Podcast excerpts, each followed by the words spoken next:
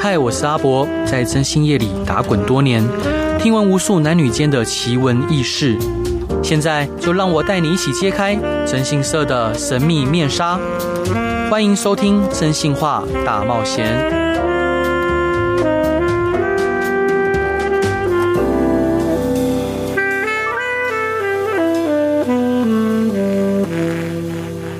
Hello，各位亲爱的听众朋友，大家晚安，欢迎回到飞碟电台，收听由我真性是阿仔主持的《真性话大冒险》。今天邀请到的来宾非常特别，他是一位芳疗师，同时呢，他也是两性专家与情绪咨询师。更重要的，她也是一位受欢迎的女艺人、主持人跟 YouTuber。她在台北医学大学获得博士学位，在男性的尿失禁、性功能障碍、两性关系、情感议题、健康管理跟情绪治疗等领域有很多深入的研究。让我们来热烈欢迎充满自信与美丽光芒的徐兰芳博士。Hello，欢迎您。Hello，欢迎阿博。所以，其实呃。见到您跟在荧幕上的印象有点不太一样，怎么说？就感觉其实是比较内敛，而且比较温温婉的。你说本人吗？对啊。那在节目上的形象是什么？感觉是比较强势、有自信的哦，在工作上吧。对，是是，嗯。所以伙伴想请教您啊，在什么样的情况下让您想往医学这个方面领域去呃学习研究有关呃就是性教育的部分呢？应该是说我本来的学习护理，它就是在医学领域的一部分。对。那我在研究所的时候，硕士班其实就是呃，我的题目是糖尿病跟忧郁症之间的关系，哦，所以其实那个。那个时候就跟心理一定有扯上一些关系。对，然后到博士班的时候，主题是男性的尿失禁跟性功能障碍。嗯，那在这个研究的过程当中，跟个案的接触过程当中，我发现到性这件事情很，就是尤其是认知造成这个障碍之间之间的一个因子因素，嗯，所以才会让我想要做这件事情，就是除了。就是大家会想要去改善障碍这个问题之外，我看到的是我们的基础其实并没有做好，加上我自己本身就是受台湾的教育，就是家庭教育上来，我发现哎，真的没有受到这方面什么样的性教育。嗯嗯，对。是，想请教许博士，就是我有一个客户，哦，长得真的很像胡夏，就斯斯文文，然后又有又有酒窝，嗯，那他跟他老婆在一起六年了，那后来他发现他老婆在线上游戏上面跟一些男生有一些暧昧的对话，嗯，但是实际上并没有任何亲密行为，嗯嗯嗯，那但是从那以后他就没有办法再跟他老婆有亲密关系。如果有像这样子的当事人跟您咨询，您会怎么样建议他呢？呃，应该是说他们之间，我会先问说，他们之间的互动是怎么样？嗯，因为对我来说，我觉得一段关系的一个破口或一个破裂，一定有原因。嗯，对，当我们在诉说的时候，都会说啊，我的太太跟别人怎么样，所以我现在不想要跟他有关系，不想要碰他。听起来是太太做了什么事情，所以我现在不想接触他。对，但是其实。嗯，我想我会希望大家知道，就是一段关系里面一直都是两性在互动。对，所以当一个人开始出现让你有怎么样不想再互动的一个行为，嗯，一定是。你让他也有什么样的感觉了？是是，所以我会先问说，你们之间的互动是怎么样？嗯，他是什么时候开始爱上手游？嗯，那也许他如果本来就喜欢手游，那你是什么情况之下发现他跟对方开始有暧昧的聊天？因为不可能一开始就有嘛。对对，那在这个聊天过程当中，一定是他之前有发生过什么事情？嗯，通常是两个人也，也许是两个人之间争吵之后，男的。不哄女生。啊，是，或者是没有去对这个问题的症结去解释，或者是去，反正那个问题都还在啦。啊，那就会养成女在有一些人，我不能说是这这对的问题，但有一些人会变成是我不能真的外遇，嗯，我也不敢做这件事情，对，我也不想要打破这个道德，嗯嗯嗯，那么我就做我可以接受跟社会伦理可以接受的事情。是，呃，在这个案例里面呢，就是我这个当事人就讲着讲着，因为我问他说：“那你跟你太太出了什么问题？”嗯、那他就说：“呃，我跟我太太，她可能自己比较少哄她，因为她是一名工程师。然后呢，他是不是我讲的样？啊，是 对，然后他就比较不会哄他，但是他非常爱他太太，他也不想离婚，因为他太太一直跟他提离婚，因为两个人没有亲密互动嘛。”嗯，所以他就崩溃了，就一直一直掉眼泪。嗯，那他可以怎么样改善自己呢？其实很多都是来自于，嗯，我不想哄他。哦，那我就会再问，就是为什么你不想哄他？要怎么哄啊？应该是说，不是说女生一定要被哄，很多男生的反反反应都会说，我为什么一定要哄？哦，那其实不是女生一定要哄，我会想要问的是说，为什么你会觉得？我不要哄，就是我知道你要哄，但是我就是不要做这样的事，就是为什么呢？嗯哼。那有些人是因为我为什么要这样？我没有错啊，我为什么要做这样的事情？对，因为他把道歉跟哄做连结了。对，我哄你，那代表我做错了。我为什么要这样做？对。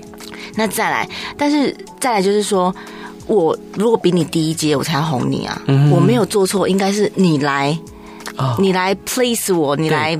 取悦我才对，为什么是我去哄你？嗯，这就是一种比较大男人主义的感觉。对，所以我会先问这个问题，嗯、然后看他是哪一种，嗯、让他知道说，其实女人要的哄，并不是第一个要你道歉，也不是不是要你道歉，也不是要你变得小变成小男人，或变成变，或者是要你真的变得低阶。是，女人要的只是。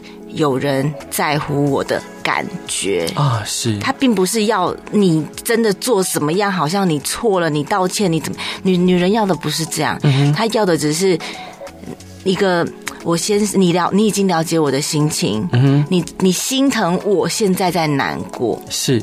的这种感觉，嗯嗯，有没有什么样的小方法可以，譬如说以这个当事人，或者是遇到同样状况的人，我们可以建议他，让他可以增进互动跟亲密关系？可以，因为其实每个人哄的方式不一样，有些人就是真的是我们所认知的那种哄，就啊你最漂亮，你怎么样、啊、这种，但是不是不用每一个人都做到这样？嗯、我觉得用每每个人个性可以做到的方式哄就好。比如说，但是那个哄刚刚讲了，我们都会希望，不管是男生女生，都会希望。被理解，被理解，被理解是很重要的。然后被同理，嗯。但是有些人就会觉得被理解，可是我不能接受他的想法，那怎么办？对啊，怎么办？不一定要接受，嗯哼哼。理解、同理不一定要接受，是。你可以表达出来你的想法，比如说你现在，他他太太是表达什么东西，他不能哄他。好，比如说他你现在在乱，好了，情绪在乱，那我就是不能哄嘛，我不想哄，那我就会可以说。好，我知道你现在心情不好，嗯，你想要做你的事情，对。但是我发现你跟别的男生聊天，我不能接受，嗯。我现在在情绪上，我也没有办法好好的跟你说话，对。可是我知道你现在在不高兴，嗯。那我要让你知道，就是我看到你跟男生互动，我也不舒服，是。所以我可以理解你的难受，但是我也希望你能同理我的不舒服，嗯。我们可以就是可以讲说我的个性不适合怎么样，我怕等下要讲出太难听的话，是，所以我们先停一段时间，我等下再来找你。这么理性真的好吗？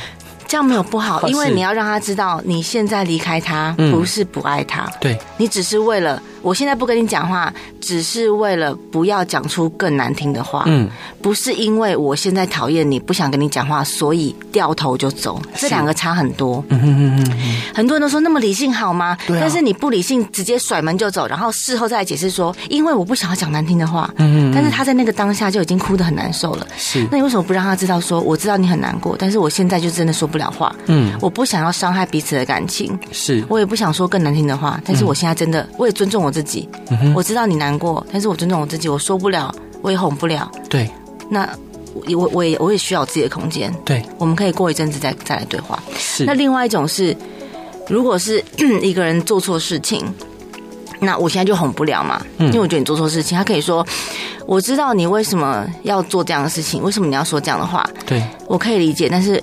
我不能接受，我尊重你的选择。嗯、可是你记不记得你之前答应过我，嗯，你不要再这样子做。是，所以我现在其实我也会不高兴，我也会生气。嗯，所以我没有办法救你现在难过，我就马上哄你，嗯，因为我也是人，我有感受，是。伙伴，我我想请教，嗯，就是平常你在跟伴侣吵架的时候，也会这么理性吗？对，好，我以前不会，我是现在会这样。啊，是。比如说，呃，像伴侣有时候，嗯，好，比如说 用手机好了，那之前的伴侣，比如说他开始看手机的时候，我就讲，我就问说，哎，你等一下也要吃什么吗？嗯，你有要吃什么？你有要吃吗？啊，就不讲话，就继续用他的手机。嗯。哎、欸，你要不要回回回回我一下？嗯，就不回应，不回。然后我说你要不要吃？嗯，这样就是你要不要吃这个东西之类的。那就我了解的个性的那个人，嗯，他不回答就是一种婉拒啊，他就是不想要吃，但是又不想要拒绝，好讨厌哦。对 对，但是我那时候我也不舒服，因为我觉得为什么要这样？对，所以到后来，因为我以前的在在更更早以前的个性，可能就是说。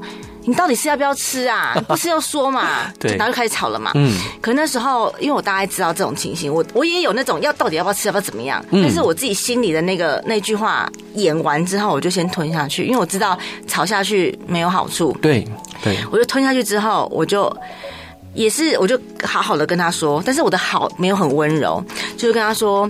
我不知道你现在为什么不讲话。嗯，你就算不想吃，你也可以跟我说你不要吃。嗯，但是我不知道你不讲话的用意是什么。对，我相信你跟我讲话的时候，如果我一直看着手机不回答，你是会不高兴的。哦，那我不知道你这样为什么这样对我。那后来呢？然后后来我就不讲话了。嗯，他也不讲话了。后来就是离开一段时间，因为在公在办公室。后来就离开离开离开一段时间。他就回来跟我讲话了，哦、就讲别的事情，然后就说：“哎，那个东西在哪里 之类的。”好，就是装没事人一样。对，那个装没事就是他的方式。那我其实理解之后就好了。哦、但是至少再下一次，嗯，我再问说：“哎，你等一下也要去哪里还是什么的吗？”他开始准备，你感觉到他开始准备不回答的时候，就我说：“你要哦，好啊。”就是，其实他们都有听进去。好，所以他是可受教的男人。我觉得其实人都可以受教，只是我们讲话的口气的问题。因为我发现，如果是用情绪，你到底要不要吃啊？你要吃要讲话嘛？这样子其实这种带有情绪的口气，其实对方听到了，我们不管谁听到都会说凶屁呀！我只是看个手机，你不能好好的问吗？是这样，等于是情绪在吵架。嗯，但如果我我们没有情绪说。我不知道你为什么不讲话。我相信你这样子问我，我不讲话你会不舒服。嗯，你不你不想吃，你也可以说，用这种比较没有情绪的文字，他比较可以接受到内容啊。是对，伙伴，这一段你想分享给大家的歌是什么歌呢？这一阶段呢是 Everything's Gonna Be Alright，是 Sweet Box 的歌啊。为什么想分享这首歌？这首歌我很喜欢嘞，就是会想要跟大家说。不管发生任何事情，因为其实每个人都会发生很多事情，嗯、一定会有。是，那只是对每个人的冲击不一样。哦、那我就很想跟大家说，不管发生任何事情，只要你撑下来，只要你还活着，嗯，他都会没事。啊，是太好了，我们一起来听这首歌吧。Hello，各位亲爱的听众朋友，大家晚上好，欢迎回到飞碟电台，收听我真心是阿仔主持的《真心话大冒险》。今天邀请到的来宾是高贵优雅又有智慧迷人的许兰芳博士。Hello，欢迎你。Hello，大家好。所以，呃，伙伴想请教您一个问题啊，就是像我们很多当事人，哈，就是其实婚姻，呃，到最后有问题，有很大的原因是因为他们的呃亲密关系并呃并不互动，并不是密很密切，嗯，然后可能因此呢，女方或男方就有了外遇，嗯，或者是有了问题，嗯，那我想请教您，就是我很多当事人，他可能年纪呃已经有了，尤其男性，嗯，好，他可能过了中年，嗯，然后他的性欲也降低了，然后他的发际线也后退，嗯，然后又新新陈代谢也没有以前旺盛，所以他肚子也凸出来了，嗯，对自己也没有自信，嗯，所以他面对呃，就是他的亲密伴侣啊，不管是太太啊，或者是他的另外一半的一些需求的时候，他会觉得自己好像没有能力好好的去应付应对。然后就反而越变越没自信。嗯，那像对象的男性朋友，你有什么样的建议呢？运动，运动，真的就是运动，啊、就是，是不管是谁，嗯，真的就是我看这么久，我接触性功能的研究，然后不管是咨询健康的，或是有障碍的，或什么样，对。年轻的、中年的到老的，嗯，真的就是运动，运动，真的，你只要养成运动的习惯，基本上你的性功能不会坏到哪里去。啊，是。真的。那您指的是有氧还是重训？都要。都要，因为有氧第一个是，嗯，如果你没有有氧的训练跟习惯的话，对，你想啊，我们的性生活它在床上也是一个运动，对，它是会喘的，对，所以如果你平常没有有氧训练的话，嗯，当你在床上开始做运动的时候，对，我们的身体状况就变成是，哎，你平常并没有心肺的训练，哦，你突然让心肺开始有这样子的活动，那我们的。身体的养分，嗯，你平常没有有氧训练，那个时候开始需要氧气的时候，血液需要血液循环的时候不够了，嗯，那我们的血液就会跑往生命的，就是你的活，让你存活的器官，对，那就是心跟肺，对，那最需要充血的地方就会没有充血了，是，所以那个时候就会软掉，嗯哼，因为它已经跑回心跟肺了，对。所以心肺运动就是训练是非常重要的，是。你要有一定的让，你得让身体知道说，哦，我现在在床上做的这个是一个 daily life，就是我的平常就会做的事情，它对我的身体来说并不是一个额外的运动，对，对，它就不会软掉。那第二个重训，重训就是你要在做这个运动之前，你要在喘之前，你必须要持久嘛，对，这是大家都想要持久，你想要动得久，对，那动得久不是说。时间久就好，你就算硬的久，嗯、你也要动的久。那怎么样动的久？你的大腿、你的腰力、你的肌肉，嗯，肌肉量也要够，是，不然会酸呢、啊。对，你酸了自己就不停了，嗯、你停了。那个生殖器也就会跟着软了，是，所以都很重要。是，除了运动以外呢？喝水，喝水，对。为什么是喝水？因为喝水，我们的身体的血液量其实水分也有占一定的比重，对。所以水分是很重要。那加上水分，其实它会带给我们全身的健康跟循环啊，是。所以其实就是全身的健康，嗯，这水跟运动是可以让我们全身的新陈代谢跟健康维持在一定的水准上。嗯哼哼，那。最基本、最基本的就是这件事情。啊，是不用钱，是。你也不用去买什么，你也不用去看医生，你也不用干嘛，嗯，就是真的是做这两件事情。是了解。对，在伙伴您的 YouTube 频道上面呢，您分享了许多两性跟情感有关的知识，嗯，那您觉得这些议题在当代社会中的重要性是什么？我觉得重要性就是。我发现两个人之间，不管是男女、女女、男男，反正就是不同的两个人，即使是家人都好，只要是有关系的两个人，对之间开始会有冲突。那我们讲回来，就是两性之间嘛，嗯，会有冲突，通常都是来自于不理解啊，不了解。对，那这个不理解跟不了解，如果是因为。各自的背景经历，这个还可以经过用说的。对，但是如果是来自于我们对同一件事情不同的认知的话，嗯哼，那这个就是一个问题了。是，因为这是需要透过教育的。对，比如说我们现在在沟通，嗯，我们为什么可以沟通？就是因为我们小时候的教育告诉我们，这个叫杯子。对，那这个是什么意思？嗯，那句话的这个词的定义是什么？对，所以我们会用这个词来代表一些很多的意思。嗯。这叫就是沟通。对，那其实，在两性当中，沟通也是一样的。那尤其在两性里面，亲密感跟性又占了很大的一个比重。对，所以当我们对性、对亲密感的认知有不一样的时候，其实就会带来很大的误会。是，对。那我们要如何去串联，就是彼此的定义是一样的呢？一致的呢？性教育啊，性教育，性教育跟我们自己的。嗯我觉得家庭教育跟学校教育都很重要吧。对。那那个性教育当然也是会来自于部分的生理的教育。对。那个性教育，我想跟大家说的就是，性教育不是性行为教育。嗯哼。很多人都听到性教育，就是说，你你说性教育很重要，难道小朋友就要教他怎么进进去出来吗？啊，是。当然不是，性教育里面包含的是生理、心理。还有伦理、健康、道德等等等等的不同，对，这些都是。然后隐私、尊重啊，对，这些都性教育。嗯、那至于性行为教育，我从来没有教过。嗯，性行为教育在小朋友身上，而且也不需要。对，没错。对。那如果是已经成年的夫妻，他们可能来自的环，就像您说的环境不同，认知不同，那他们要从去哪一些地方去学习？呃，不管是情感上或生理上，还有道德上的互相尊重呢？或者是就是因为以前没有这样的教育，所以现在的大人会有这样的问题。对，那就是去我的 YouTube 上面学。哦、是没问题。就 YouTube 的名称，频道名称是什么？许兰芳博士，Dr. Gracie。哦，好，没问题。那夫妻跟长期伴侣之间的性需求，可能因为伴侣在一起久了，或者工作工作忙碌而渐渐的，就是彼此失去兴趣。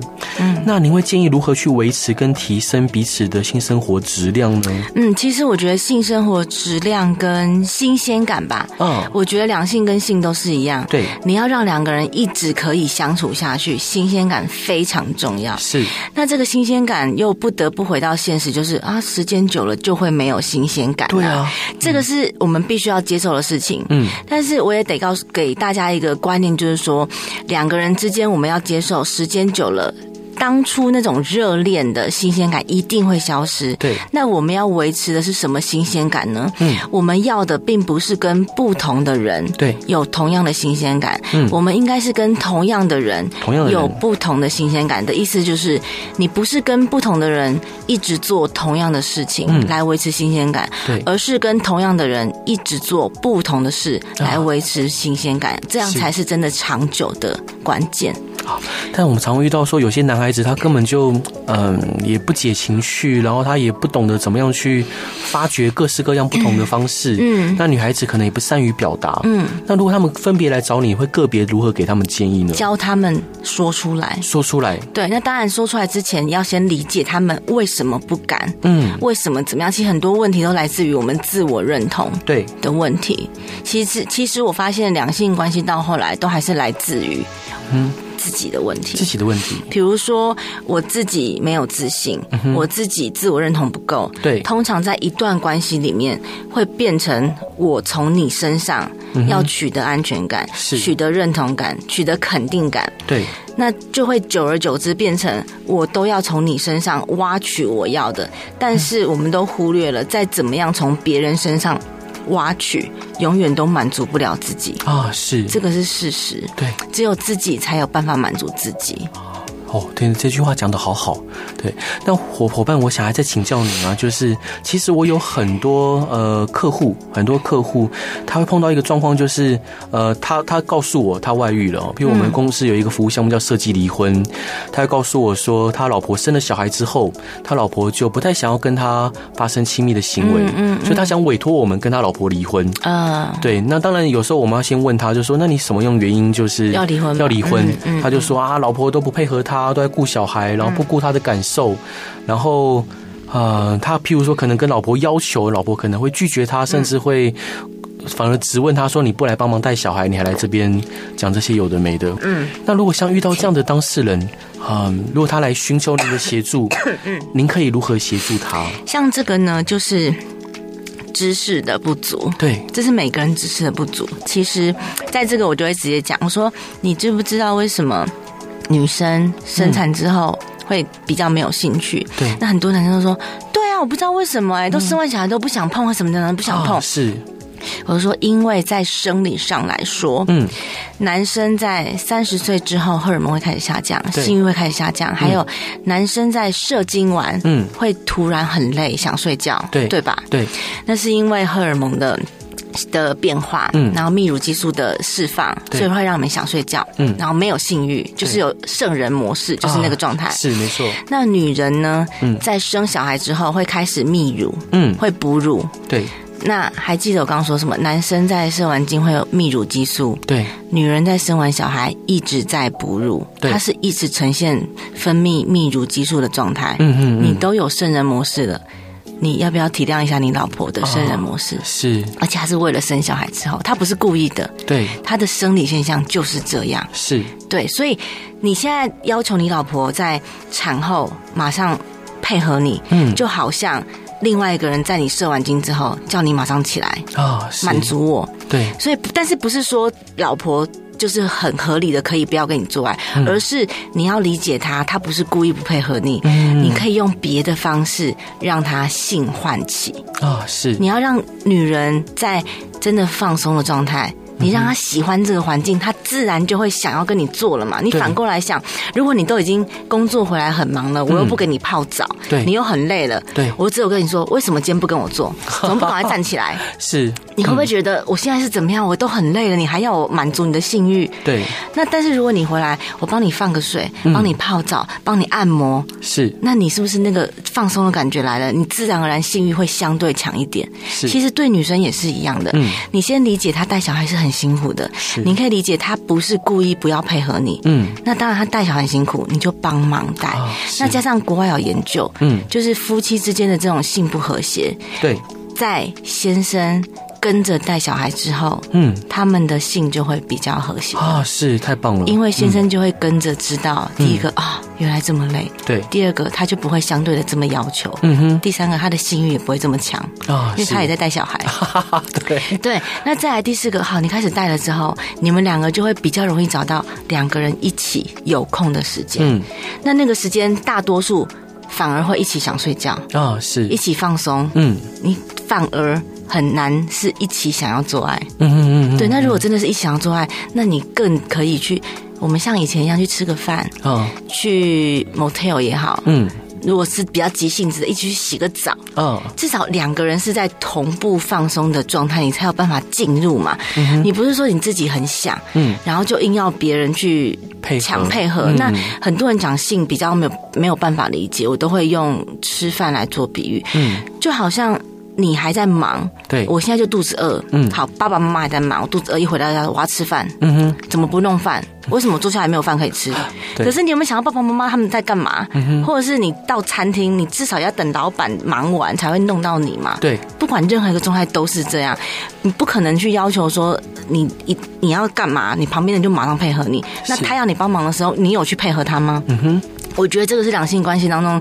有一个最大的问题，就是我们都只想到我要干嘛，你不配合我，所以我要离开你。对。但是我们有没有想到，他要干嘛的时候，我们有没有配合？其实都没有啊。是。那你想哦，你要这样子离婚，那我就我就开始问了，你的下一个对象，你确保他不会这样吗？嗯。我刚刚说他是女人的生理状态，你下一个对象也会是这样，所以你要一直离婚吗？离婚到你没有信誉为止吗？是，那你要不要自己想清楚？哎、欸，对，其实每次遇到这样子的客户，都会觉得想要骂他们的。嗯，像昨天我刚骂完一个客户，就是他就想要跟他老婆离婚，但其实上他是有小三了。嗯、对啊，所以其实听听起来是，哎，对，对，其实像这种事情，我都会觉得，像台湾很多都会变成是哈有小三了，对然后不想跟老婆，有的是不想跟老婆离婚，对，然后把。小孩子事情把小孩子弄得乱七八糟，然后把事情推给外面的人或什么的。嗯，我有时候觉得是都不知道该怎么说好。没关系，伙伴，这一段你想分享给大家是什么歌呢？这首想要分享的是 Mariah Carey 的《拜拜》。哇，是。那这个其实我会想要跟大家讲，就是它其实这个是《拜拜》，它里面在讲的就是珍惜。嗯，我们要珍惜每一天，因为我发现。珍惜，虽然大家都知道，对，从小就知道要珍惜什么，珍惜米饭啊，珍惜什么。但是我越长越大，我发现真正的珍惜的感受。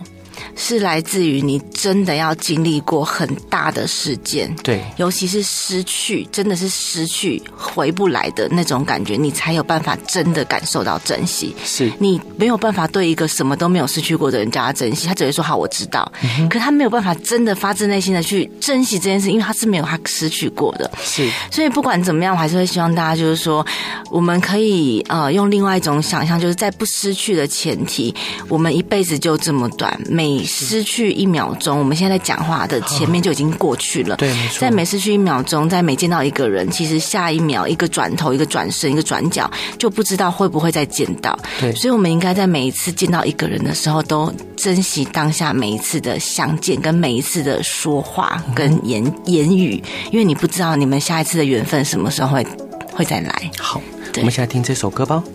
Hello，各位亲爱的听众朋友，大家晚上好，欢迎回到飞碟电台，收听由我真心是阿仔主持的《真心话大冒险》。今天邀请到的来宾是拥有美丽心灵并闪耀着独特光芒的许兰芳博士。Hello，欢迎您。Hello，大家好。所以伙伴，我想请教您啊，就是我有很多很多委托我的当事人，她是女性，嗯，然后呢，呃，她可能婚前就发现先生是一个劈腿惯犯，嗯，而且是大量劈腿的惯犯，嗯，但她可能还是毅然决然的嫁给了。他，然后两个人可能生了小孩，嗯，他生了小孩之后，他发现他先生可能还是有类似像这样的行为，嗯，但他又断不了，嗯，又分不开，嗯，你你怎么样看待这样的事情？其实这种事情很多，嗯，那有一些女生，其实我会发，我会先，如果是女生来找我啦，我会先问说，她为什么会这么依恋这个人？啊？哦，对，因为其实我们在两性关系里面。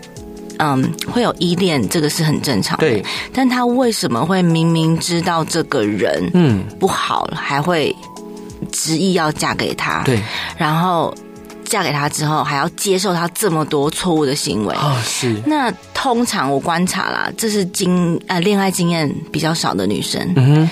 那第二个就是，通常都是这个男生很会说话啊。对对。恋爱经验比较少，他就比较容，他就不知道该怎么样去辨别男生或者是嗯社会上的人。嗯哼，对。那当男生，通常男生都会说，是因为我太有魅力了。嗯，那这个女生就会想要靠近我。对，那这个女生靠近我呢？那中间我们有什么样？反正再怎么讲，讲到后来都是别人的问题啦。啊、哦，是。对，他们的共同的手法就是这样。是。那讲到别人的问题，那当然也不能说完全都是这男生的。一味的问题，那个女生她自己也不想要失去这段感情，对，所以她愿意接受这样的说法。哦，那加上她用自欺欺人的方式，比如说，对，都是因为那个人，都是因为你的朋友带坏你，都是因为那个女生怎么样？对，把这个事情就是变成既定的事实，更加深我的印象，那就变成哦，你都没有问题，我可以继续跟你在一起。所以你会认为说，像这样男性的呃长期外遇跟惯性的外遇，是这名呃不管是当事人或女性纵容的结果之一？也是。其实我在我之前第一本书里面就有写，就是。嗯，男人的外遇，对，是男人的错吗？当然，这句话听起来好像是我要帮男人讲话，但其实不是。嗯，就是很多人都会说，我都没有管他，我都顾好小孩了，我怎么样，我都没有，我都让他做他想做，为什么他还要背叛我，他还要外遇？嗯，那通常对这样的女生，我就会说，其实你这样的纵容就是你的问题啊，是你没有适时的表达你的底线，嗯，你没有适时的让他知道你可以接受的程度是什么，他做什么你就接受，他什么样的。理由你都接受，他讲的屁话你也都包容，对。那其实，但是他这些行为都是你允许出来的。嗯嗯，对。我有一个当事人呢、啊，想请教您，就是他其实也是一个知名的媒体人，然后呢，他的先生好持续的有外遇，嗯，那。从他婚前就是了啊，那婚前就是某个 BBS 就有报道说他就是有有人 po 文嘛，说他先生有外遇啊，但他不信，他选就像您说的，他先生非常能言善道，所以他就接受了，接受他先生的一切的这个。那婚后他们也也有孩子啊，也有孩子。那结婚后，他发现他先生几乎每一个职场。都有跟职场上的女性有亲密关系，嗯然后甚至呃也曾经对某一个女性有性骚扰的行为，嗯嗯、但是后来也被高层压下来。嗯、那甚至他他提出质疑，他就被他先生打，嗯，好打到像呃前阵子他告诉我，他又被打到流鼻血。嗯，那我说你为什么不报案？嗯，好，他说好，我该报案。但是过想两天之后，他又不去了。嗯，我说那你就不要再跟我讲这些你被打的事情，嗯、不然。我我心疼，但是我又做不了任何事。对对，那如果像如果是他来找你咨询，你会怎么样建议他？或如果他是你的姐妹的话，通常这个时候我有时候就会比较严厉一点。哦，那也许有些人听起来觉得我很残忍，但是有时候这个我我会比较严厉的让他知道，就是说。你在你的说法，你会说你很爱他，对，你怎么样？所以你不想伤害他，你不想要报警，嗯、因为他会让他没有面子。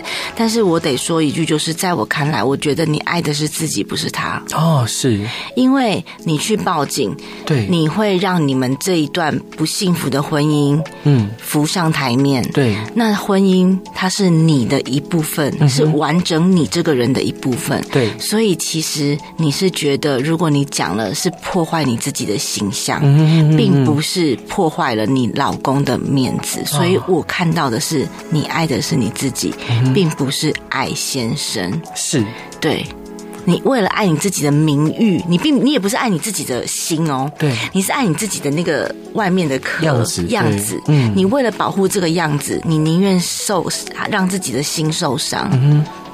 那如果她是你的好姐妹的话，你会劝她离婚吗？我当然会劝，哦、可是劝我我我我一定会劝啊！我就说我会讲的很客观，但是我很我也很清楚，在那个当下的人，嗯，是。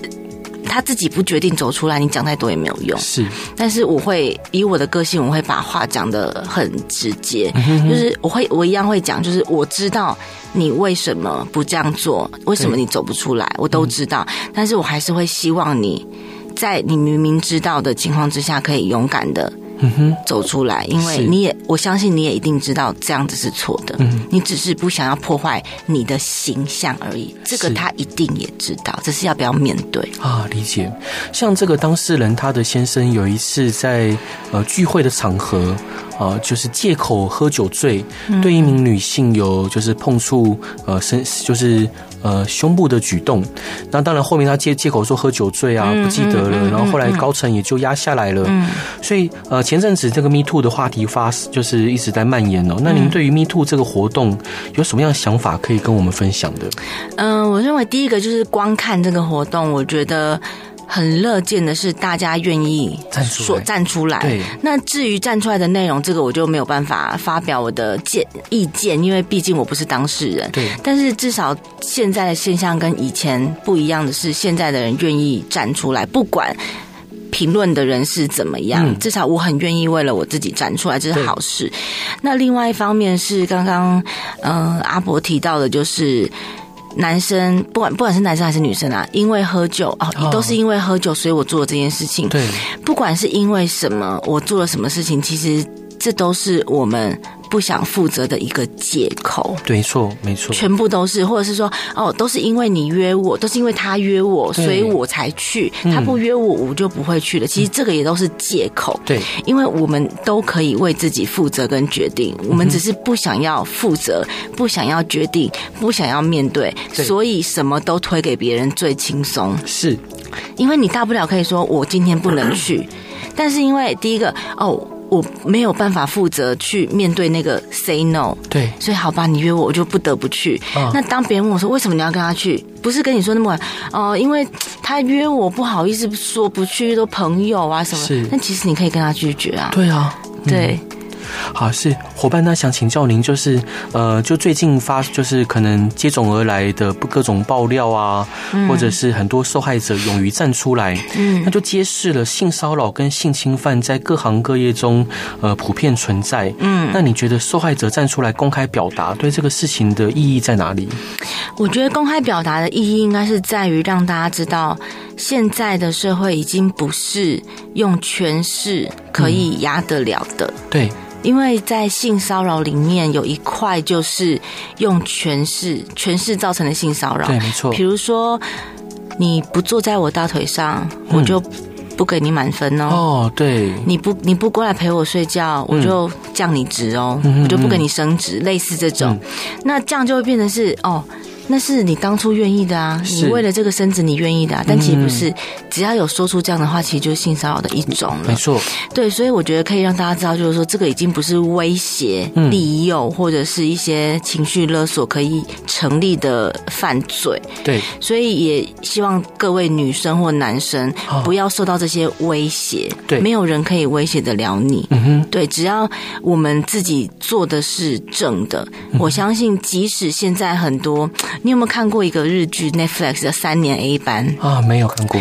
我觉得真的很好看，它就是在讲说现在的媒体的呃舆论，嗯，都会被某一些人有心人士拿来当做带风向的一个工具，对，来掩盖事实或是什么的。嗯、我看了真的是心有戚戚焉，是，所以我会觉得，那它里面其实都会就是最后再告诉我们说，我们每一个人都要为自己的行为负责。嗯，你我们在说出一句话，在做出一件事之前，到底有没有想清楚，它会不会造成什么样的后果？会造成一个人死亡，会造成一个人怎么样？对，或是当我们在网络上霸凌人、性霸凌，或是针对一个人怎么样的时候，哦、是造成网络上某个人死亡，嗯，那不关我的事情，嗯，因为你跟他没有血缘关系，跟他怎么样，就说嗯，那不关我的事。可其实我们每个人都是加害者，对，没错，对，所以我觉得这个东西真的是让我看到，我觉得，嗯。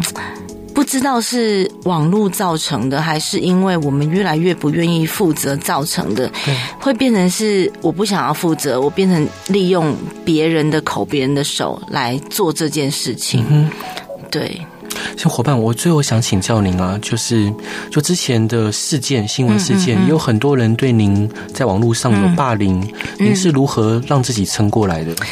嗯、呃，其实当初当然我会一直想解释，可是到后来我发现解释没有用。对，那因为我自己有发现，就是跟我熟的人，嗯，根本没有问我这个问题，因为他们知道我的个性，嗯，就是就是因为你你跟一个人认识，你就会知道他可能或不可能做出这样的事情，或是怎么样。对。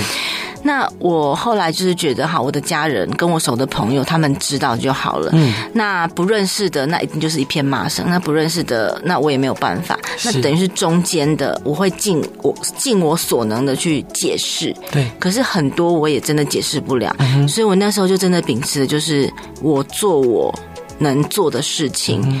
那当然我有错的地方，我也就是忏悔。所以我的那时候声明第一条，我就是。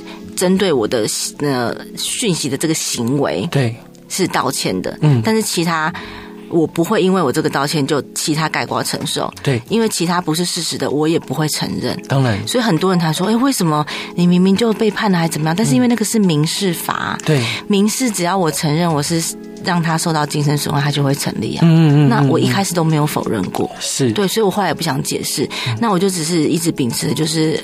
我自己从这件事情，我自己得到教训了，嗯，我成长了，对，我觉得就够了。嗯、那其他的，当然这件事情也教会我，我在跟其他的异性相处的时候，我现在就会更仔细。是，以前我的个性会觉得说，哎，我们两个是讲公事，嗯，为什么一定要防什么？我以前个性会这样，我会觉得我们又没有怎么样，嗯、可是现在的我会变成是。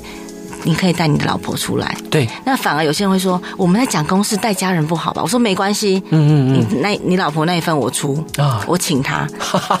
对，甚至有人会说，哎，老婆不方便。我说，那你带小孩出来，嗯，反正你就是不要一个人出来。对。甚至你带的是异性，我希望那个男生带的是女生，是他不要带男生。嗯嗯嗯。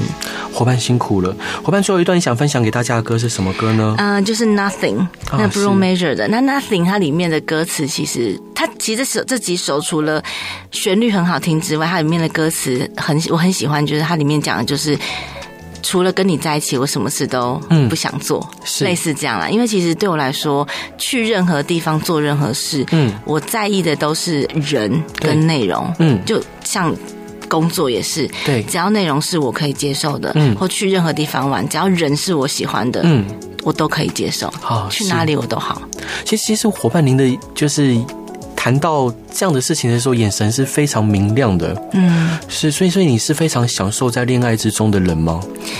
我享受在恋，我享受在每一个状态当下，应该是这样。是，好，我们一起来听这首歌，也希望大家喜欢今天广播内容了。当然，如果有任何呃想要问许兰芳博士的问题，可以去他的 YouTube 频道。对，没错。呃，YouTube 频道，粉专，对，粉专，名字都是一样的。许兰芳博士，Dr. Gracie。好，今天再次感谢许兰芳博士来节目上的分享。谢谢阿伯。好，大家晚安，拜拜。晚安，拜拜。